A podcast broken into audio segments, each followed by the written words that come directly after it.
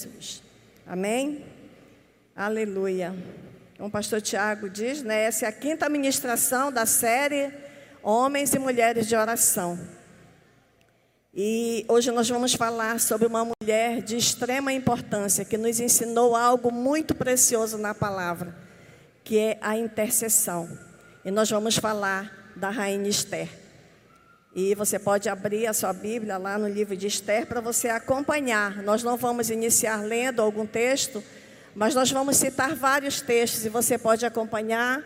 E você também pode depois ler essa história na sua casa para entender. Esse livro, essa história, apesar de não citar o nome de Deus, mas trata-se do povo do Senhor, do povo judeu, da mais uma vez a libertação desse povo do Senhor acontece através do livro de Esther. E essa história, ela aconteceu numa cidadela, a palavra diz, chamada Suzã, que tinha um rei que reinava nesse lugar, chamado rei Assuero ou Xerxes. Então, Suzã, ela é conhecida, um pouquinho só da história, para vocês entenderem, começarem entendendo. É, Suzã, ela era conhecida como um importante centro político, cultural e religioso. As ruínas dessa cidade encontram-se no Irã, quase fronteira com o Iraque. Então, essa é a localização das ruínas do local é, de onde existiu essa cidade chamada Suzã. E como que Esther veio parar nessa cidade? Né? A história diz que o povo judeu ele foi levado cativo para a Babilônia. E depois de muitos anos, ainda tem povo judeu nessa área, nessa cidade, né, sob o domínio de um outro reinado, de um outro rei. E Esther é levada para lá. Esther, uma moça órfã de pai e mãe, criada por um primo, sobrinho de seus pais, que quando eles morreram, eu creio que Esther ficou bem pequena e ele assumiu a paternidade dessa menina. E hoje, e nessa, e ela, Esther, nesse momento já é uma jovem mulher. E Esther, que tem um significado do seu nome de estrela, que era o seu nome babilônico, porque como ela não estava mais na sua terra, na sua pátria, ela teve que trocar de nome, levar esse nome babilônico que é Esther, que significa estrela. Mas ela tinha anterior o seu nome, que era Radassa, que significa murta. Murta era uma planta muito conhecida e usada na antiguidade, porque ela representava o perdão né, e, e a aproximação de Deus para com seu povo. Então, esse é o significado de Esther e de Radassa, dessa mulher da qual nós vamos falar hoje. Esther uma mulher intercessora. E a história começa falando, né, relatando como é que Esté foi parar, o que, que aconteceu, como que Esté se envolveu nessa história toda. O rei Assuero, ele tinha uma esposa, né, chamada Vasti, e Vasti, a palavra diz que ela era uma mulher bela, formosa, linda, e o rei fez um banquete, e nesse banquete ele resolve mostrar a beleza da sua esposa para, os seus convidados. Vasti não estava lá nesse momento, ela estava em outra festa com as suas amigas. E o rei Assuero manda chamar sua esposa, porque ele queria mostrar aquela bela mulher para os seus convidados. Mas ele recebe um não de Vasti. Ela manda dizer que não vai. E isso para o rei Assuero foi uma afronta muito grande. Ele ficou muito irado. A palavra diz que ele ficou irado com a resposta de Vasti e com o vexame que ele passou diante dos seus convidados. E ele, depois de se acalmar um pouco, ele chama os seus conselheiros para saber o que, que ele faria para consertar isso. E aqueles conselheiros falam para ele: Nós achamos melhor que o rei tire Vasti da posição de rainha, que o Senhor deponha ela do cargo de rainha. Porque o que ela fez foi muito grave. Vasti desobedeceu, Vasti tirou a autoridade do seu esposo diante de muita gente. E isso é um mau exemplo. Porque daqui a pouco todas as mulheres do reino, as mulheres dos príncipes também podem seguir esse exemplo e desmoralizar os seus maridos diante de todas as pessoas. Foi, isso, foi esse o entendimento deles. E a palavra diz que o rei Assuero acatou essa decisão, esse conselho desses, desses conselheiros dele. Como que faz para arrumar, para ter uma nova rainha? Vasti foi destituída imediatamente do cargo de rainha.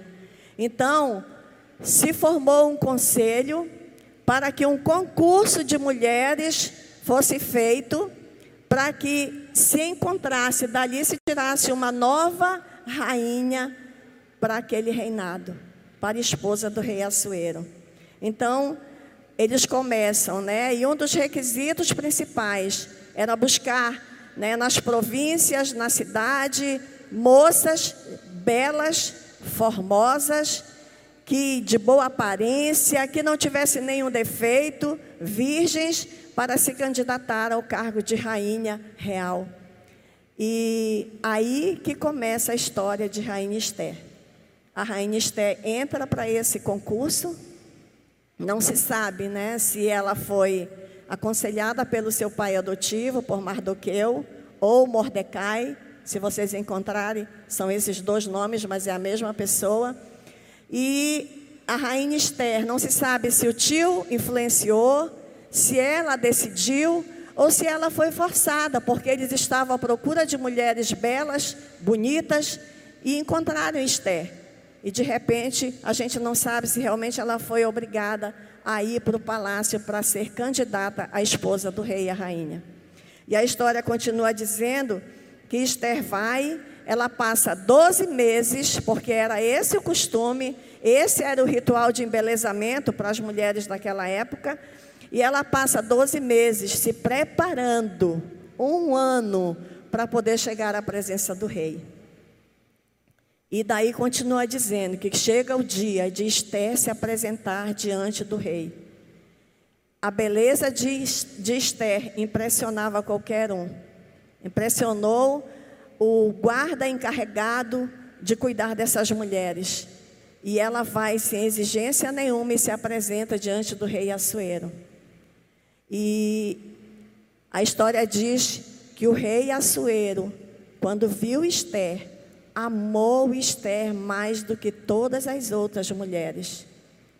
E fez de Esther imediatamente a rainha, a sua esposa. Colocou sobre ela a coroa e anunciou por todo o reino que aquela seria a nova esposa do rei, a rainha Esther.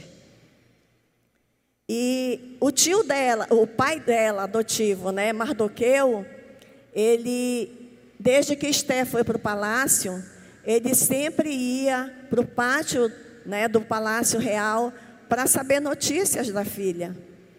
E ele ia para lá e informava para ver como Esté estava, se estava tudo bem com ela.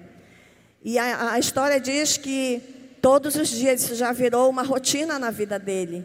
E num desses dias que ele está lá, no pátio, esperando notícias de Esté, ele descobre uma conspiração de dois guardas lá do palácio que estavam tramando a morte do rei Assuero. E quando ele escutou aquilo, ele imediatamente ele passou para Esther, falou para Esther o que estava acontecendo. Esther vai com o rei Assuero e diz, e diz para ele: tem dois guardas tentando matar você.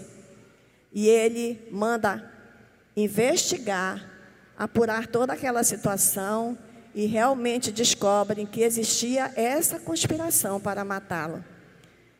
E quem faz isso?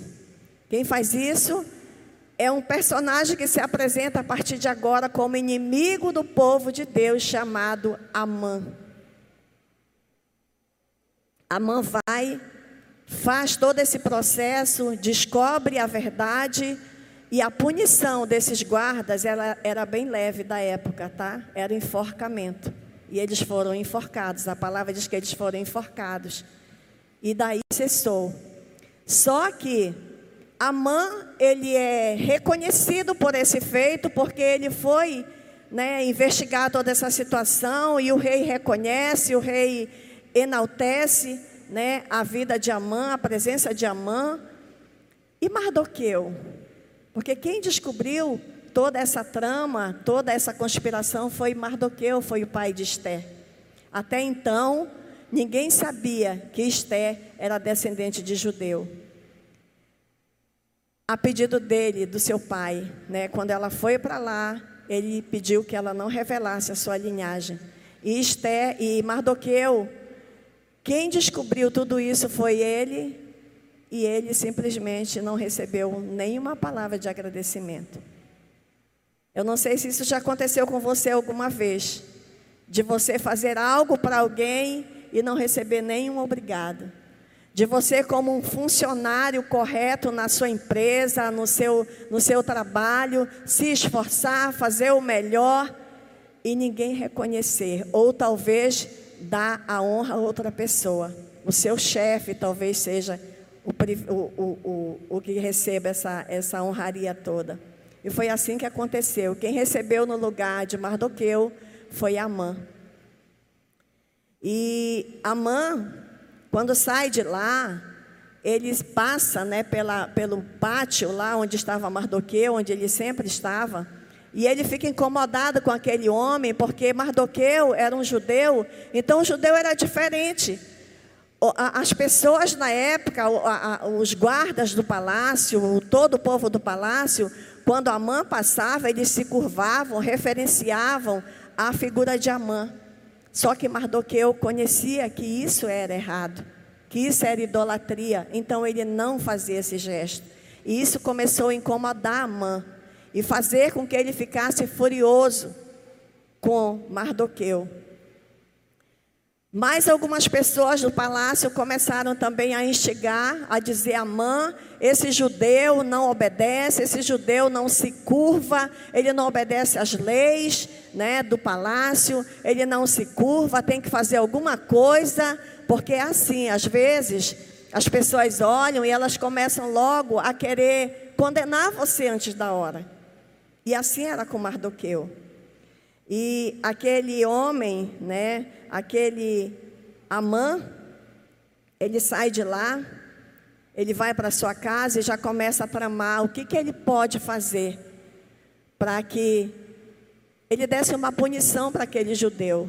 Mas ele foi mais além, ele não se contentou só em punir Mardoqueu. Ele diz: Eu vou fazer para que atinja todo esse povo de judeu que tem espalhado por aqui pelas províncias. E ele vai, trama, e no outro dia ele vai lá com o rei, como ele era o homem de confiança do rei, ele chega lá e diz assim: Rei, existe espalhado, disperso entre os povos de todas as províncias do reino, um povo cujas leis são diferentes das leis de todos os, os povos e que não cumpre as do rei, pelo que não convém ao rei tolerá-lo. Se bem parecer, ó rei, decrete-se que sejam mortos e nas próprias mãos dos que executarem a obra, eu pesarei dez mil talentos de prata para que entrem no tesouro do rei. Então o rei tirou o anel do dedo e deu a Amã e disse: Essa prata seja tua assim como esse povo, para fazer dele o que melhor for do teu agrado. O rei não sabia que aquele povo era o povo da sua esposa, da sua rainha. E ele autoriza, quando ele coloca, a palavra diz que ele coloca o anel, entrega para a mãe, ele está dando para ele a autoridade para fazer o que quisesse com esse povo. E a mãe providencia mais que depressa o decreto para exterminar o povo judeu, por pura vingança, né, de por pura vingança de Mordecai, porque Mordecai não se curvava diante dele. Quando Mordecai descobre esse decreto, a palavra diz que Mordecai, ele fica muito mal. Ele, se, ele rasga as suas vestes. Ora, o decreto dizia que teria um dia que aquele povo todo seria exterminado. E ele rasga as suas vestes, se cobre de pano de saco, de cinza, que é uma, um gesto de humilhação na palavra, você encontra isso. E ele vai, né, lamentando pelas ruas, chorando, né, pedindo misericórdia para o seu povo, mas ele vai parar lá novamente no pátio do palácio do rei. Só que não era permitido ninguém mal trajado como estava Mordecai se aproximar do palácio do rei. E Mordecai vai a si mesmo. Só que as pessoas vão, os servos, e vão logo avisar Esté e dizer: Olha, o seu tio, o seu pai está aí, mas ele está todo rasgado, todo sujo. Né, de cinza, e ela, o que, que aconteceu? Vão lá, levem roupas e perguntem a Mardoqueu o que, que aconteceu. E Mardoqueu né, vai e manda falar para Esther sobre esse decreto. Lá nos versículos, no capítulo 4, versículos 7 e 8, você pode acompanhar isso. Que Mardoqueu faz Esther saber tudo quanto lhe tinha sucedido, como também até a quantia que tinha sido acertada por Amã para pagar pela morte dos judeus. E essa quantia ela entraria nos tesouros do rei para por causa da morte de todos os judeus.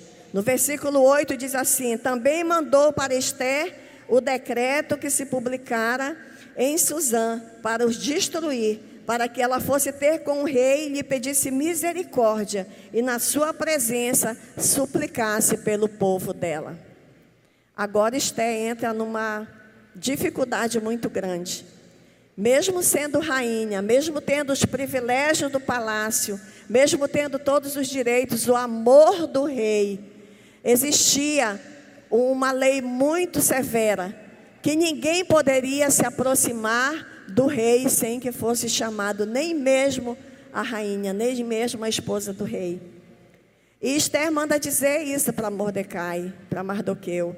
Ela diz assim: que todos os servos do rei e o povo das províncias do rei sabem que, para qualquer homem ou mulher que, sem ser chamado, entrar no pátio interior para avistar-se com o rei, não há outra coisa senão a sentença de morte.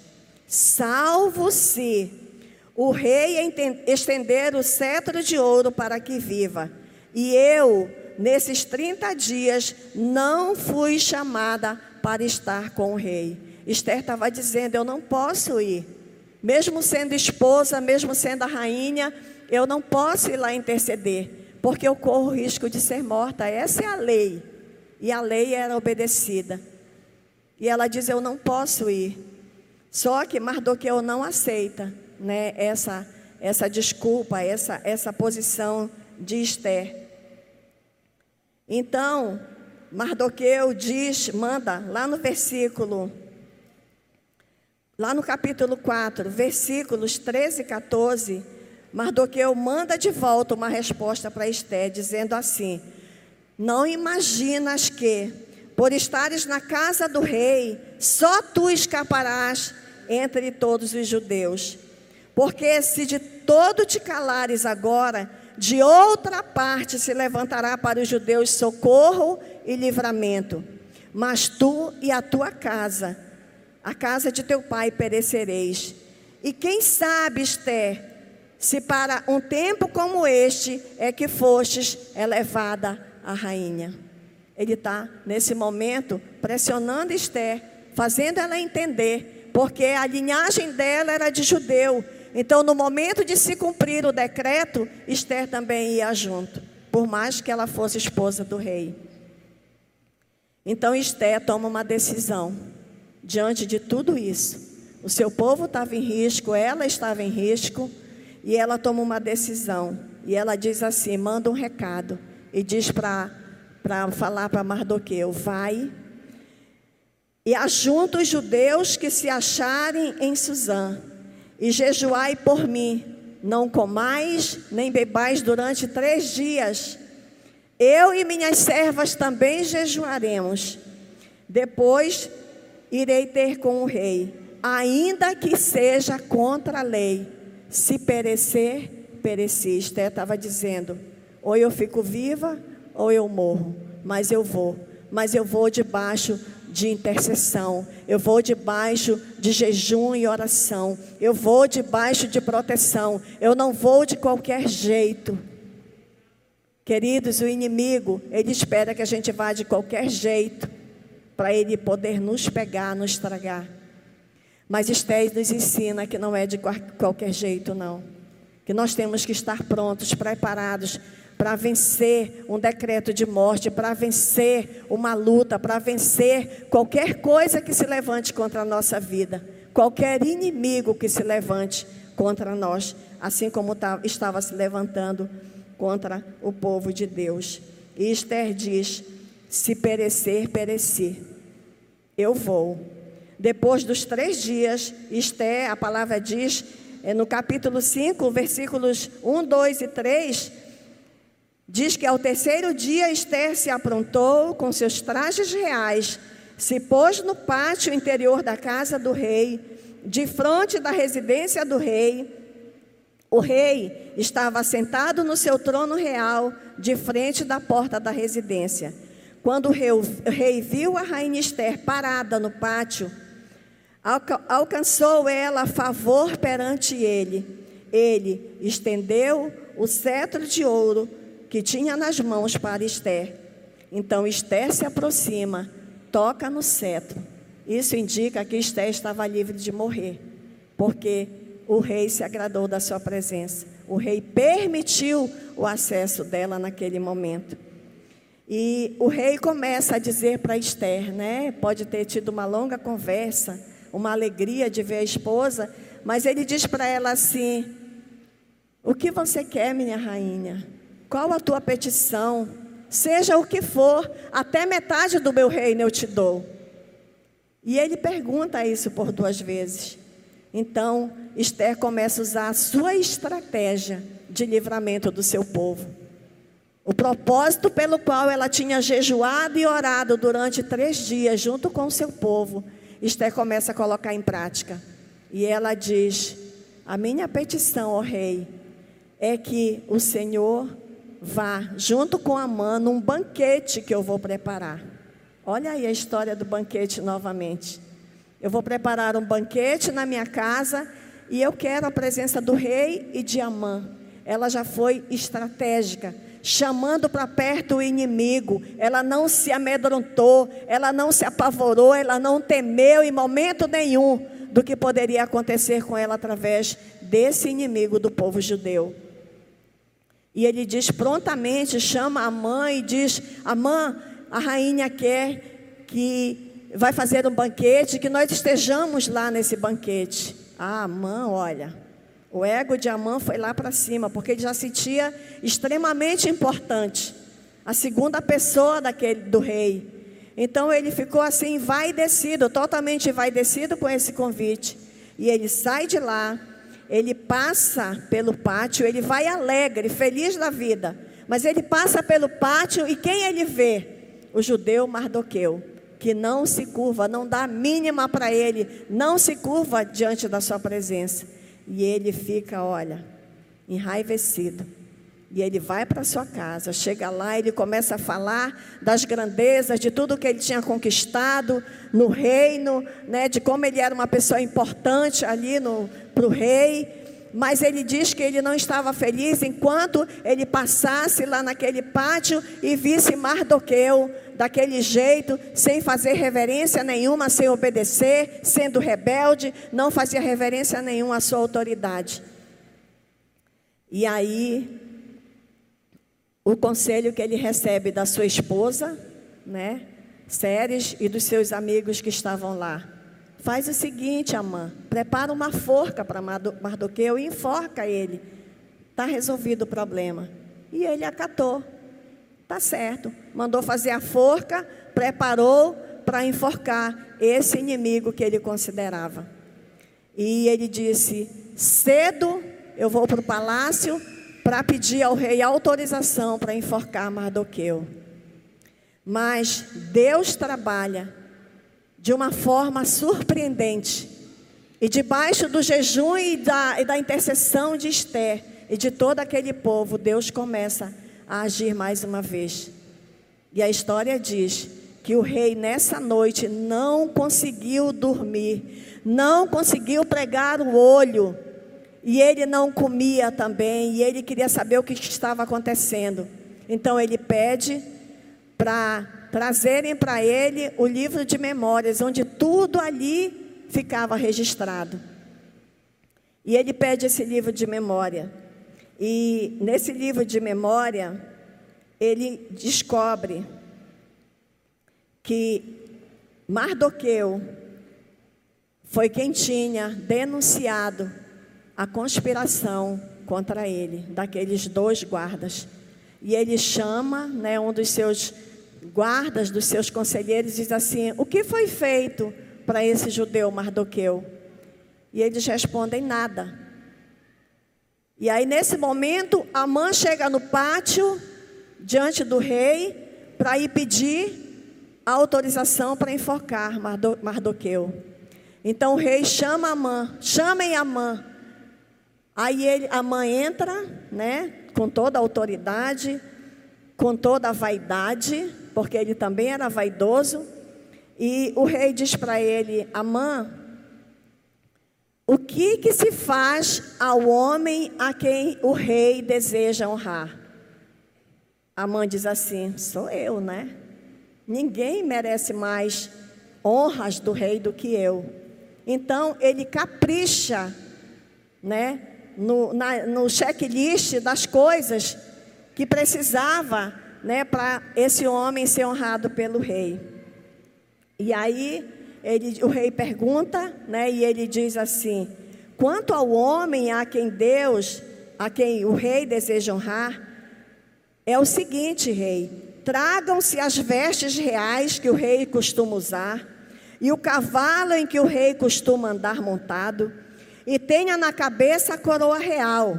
Entreguem-se as vestes e o cavalo às mãos dos mais nobres príncipes do rei, e vistam delas aquele a quem de, o rei deseja honrar. Levem-no a cavalo pela praça da cidade e apregoem em alta voz diante dele. Assim se faz ao homem ao que o rei deseja honrar. E o rei diz assim: É isso? Ele diz sim. E o, de, e o rei diz assim: Apressa-te, Amã, toma as vestes do cavalo real, como tu dissestes, e faze assim para com o judeu Mardoqueu, que está sentado na porta do rei, e não omitas coisa nenhuma de tudo quanto dissestes. Olha só. Aí começa a humilhação, a queda desse inimigo do povo judeu. Quando a mãe pensa que era para ele, né, a honraria, o rei diz assim: é lá para o teu inimigo, para aquele que tu considera teu inimigo. E aí ele é obrigado, e o rei ainda diz assim: olha, não omitas nada daquilo que você colocou aqui nessa listagem, faça tudo. E a mãe é obrigado a colocar Mardoqueu montado no cavalo, colocar as vestes reais, a coroa, tudo que tinha direito e sair. Imaginem a cena. Amã saindo com seu inimigo, com aquele que ele mais odiava, com aquele que ele estava tramando a morte, não só dele, mas por vingança de todo o povo, sair pelas ruas gritando: Assim se faz ao homem a, que de, a quem o rei deseja honrar. Assim se faz ao homem. A, ele diz que tinha que fazer isso rodeando a cidade, rodeando as praças. Imaginem a humilhação desse homem, mas ele merecia, merecia. Deus estava cuidando do seu povo, guardando o seu povo, protegendo o seu povo. E Amã faz isso. Faz essas voltas todas, bradando para todo mundo ouvir puxando Mardoqueu, o cavalo com Mardoqueu em cima e declarando: Assim se faz ao homem a quem o rei deseja honrar. Quando termina disso, amados, eu quero te dizer uma coisa. Quando a mãe prepara aquela forca para Mardoqueu, eu quero te dizer o seguinte: que o inimigo, ele não se conforma só em te odiar, ele quer também te destruir. Mardoqueu, é, Amã não estava satisfeito só em odiar e punir Mardoqueu, mas ele queria destruir toda a descendência, todo aquele povo, por raiva, por ira, por, por odiar o judeu Mardoqueu. E ele, quando sai dali, humilhado, ele cobre o seu rosto, com vergonha, com certeza, e vai para sua casa. E lá na sua casa, ele encontra a sua mulher novamente com os seus amigos e, e ele relata tudo o que tinha acontecido. Outrora ele chegou alegre lá porque ele ia para o banquete da rainha, teria, tinha sido convidado. Ele era aquele homem importante demais. Daqui a pouco ele retorna humilhado pelo que ele foi obrigado a fazer com aquele que ele considerava seu inimigo. Mas isso é só o começo do resultado da intercessão. Lembram que lá atrás o povo judeu foi chamado por Esther para jejuar e orar durante três dias? Deus estava respondendo essa oração. A nossa oração, o nosso clamor, a nossa intercessão nunca fica sem resposta diante de Deus. A intercessão, anote isso. A intercessão faz calar teu inimigo e ainda faz dele instrumento de honra a teu favor. Amém? A intercessão, ela faz calar teu inimigo e ainda faz dele instrumento de honra ao teu favor. Isso que ele fez, que, esse poder da intercessão fez com Mardoqueu.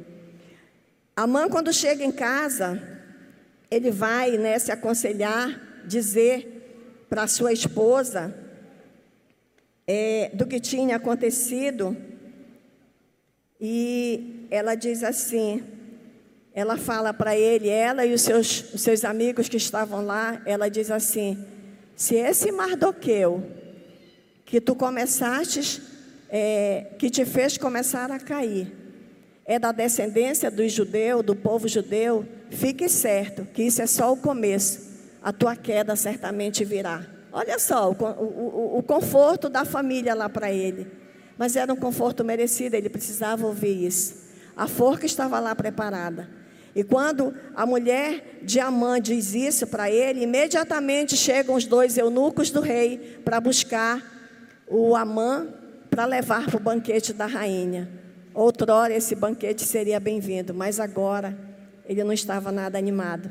E ele sai dali para esse banquete quando chega lá no banquete, o rei volta a perguntar para a rainha Esther e diz assim para Esther: Mas me diga, rainha, qual a tua petição? O rei com, com certeza sabia que tinha algo mais forte, não só o convite, mas por trás do convite do banquete, com certeza teria outro, algo mais para a rainha Esther. E ele diz: Então me diga, rainha, qual a tua petição? Seja o que for, até metade do meu reino eu te dou.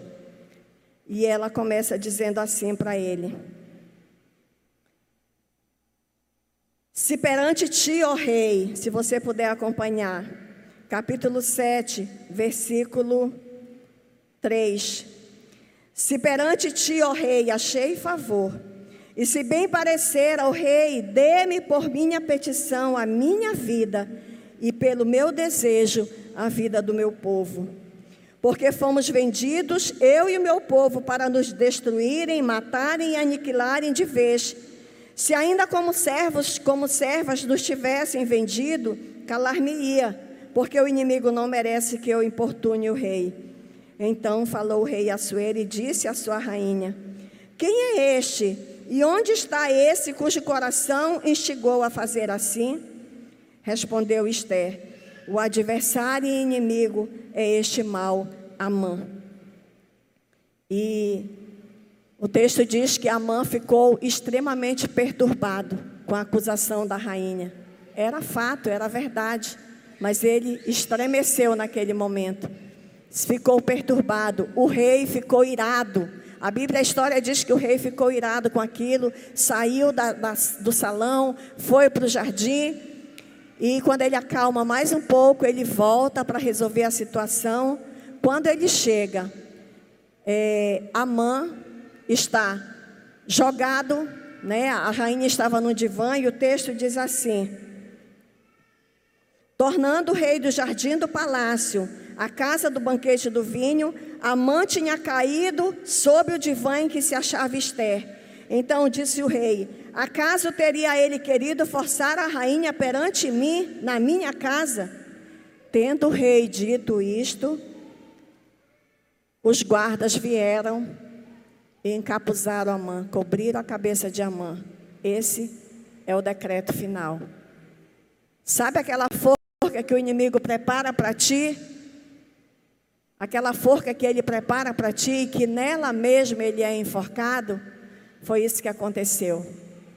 Levaram Amã, e aí aquele guarda diz assim: Olha, rei, na casa de Amã tem uma forca preparada para o judeu Mardoqueu. Ele diz: Então levem ele lá e enforquem nessa forca.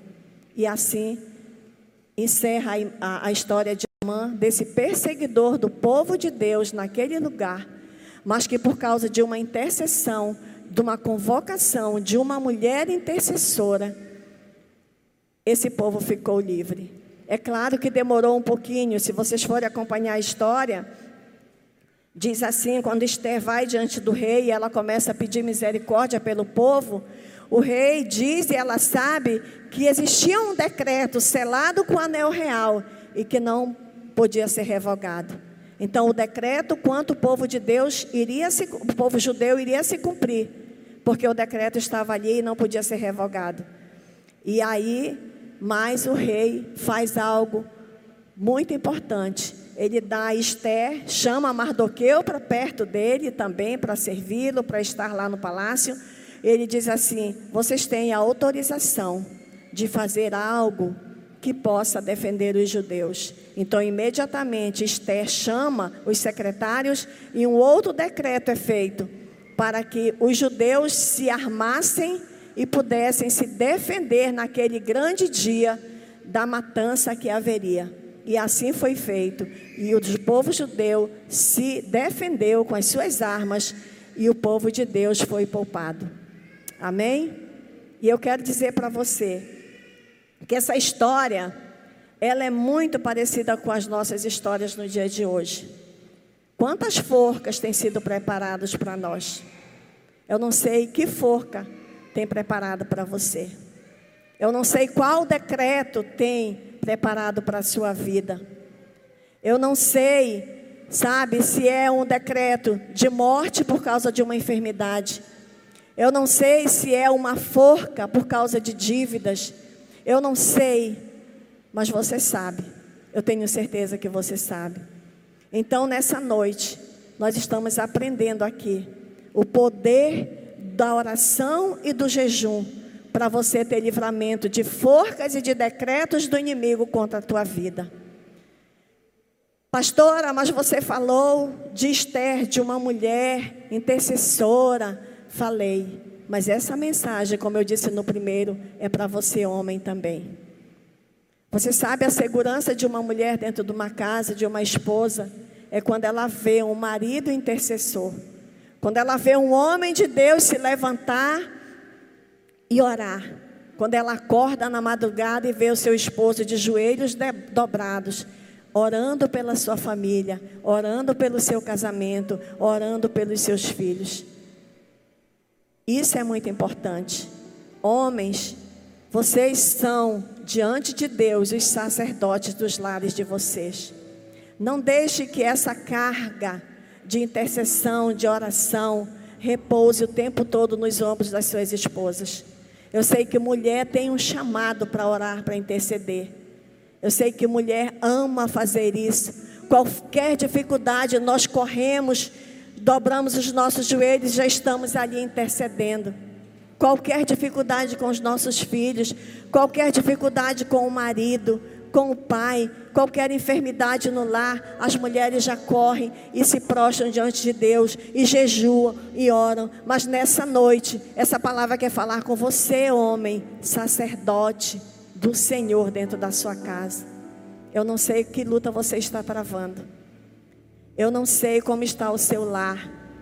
Que decreto tem contra teus filhos, que às vezes os nossos filhos começam a não querer obedecer, começam a querer dar problema dentro do lar e às vezes os conselhos não resolvem. E a gente fica querendo saber o que fazer, às vezes quer fazer algo mais é, além daquilo que seja aconselhamento. Mas eu quero te dizer para você que tem uma coisa que resolve homem e mulher de Deus, que é a intercessão, que é o jejum e a oração. Algumas horas sem comer não mata ninguém. Esther ficou três dias e três noites, jejum total, porque a palavra diz que ela não comeu e nem bebeu, por causa de um preço alto que ela estava pagando. Eu não sei qual o preço que você está pagando. Eu não sei qual o decreto que tem contra a tua vida. E eu quero dizer para você nessa hora: se você sente que tem algo contra vindo contra você, se você tem algum decreto contra a tua vida, se você olha e vê uma forca preparada para você, eu quero pedir para você ficar ousadamente de pé diante do Senhor e dizer: Senhor, eu me proponho a ser um intercessor dentro da minha casa. Eu me proponho a ser um intercessor dentro do meu lar. Eu me proponho a ser uma intercessora pelos meus filhos, no meu trabalho. Às vezes, no seu trabalho, você tem um inimigo lá que talvez você nem veja com os seus olhos, mas ele está lutando contra você. Então, levante-se.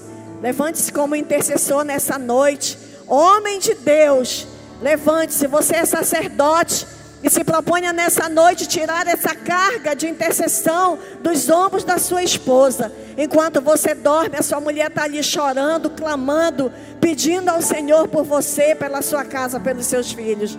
Mas que você assuma esse compromisso diante de Deus. Eu sei que eu não estou falando com todos os homens, porque nós temos nesse lugar homens que intercedem verdadeiramente pela sua família. Então faça isso nessa noite. Nós vamos cantar uma canção. E enquanto cantamos, você reflita nessa oração, no poder dessa letra e no significado de ser um intercessor, uma intercessora na sua casa.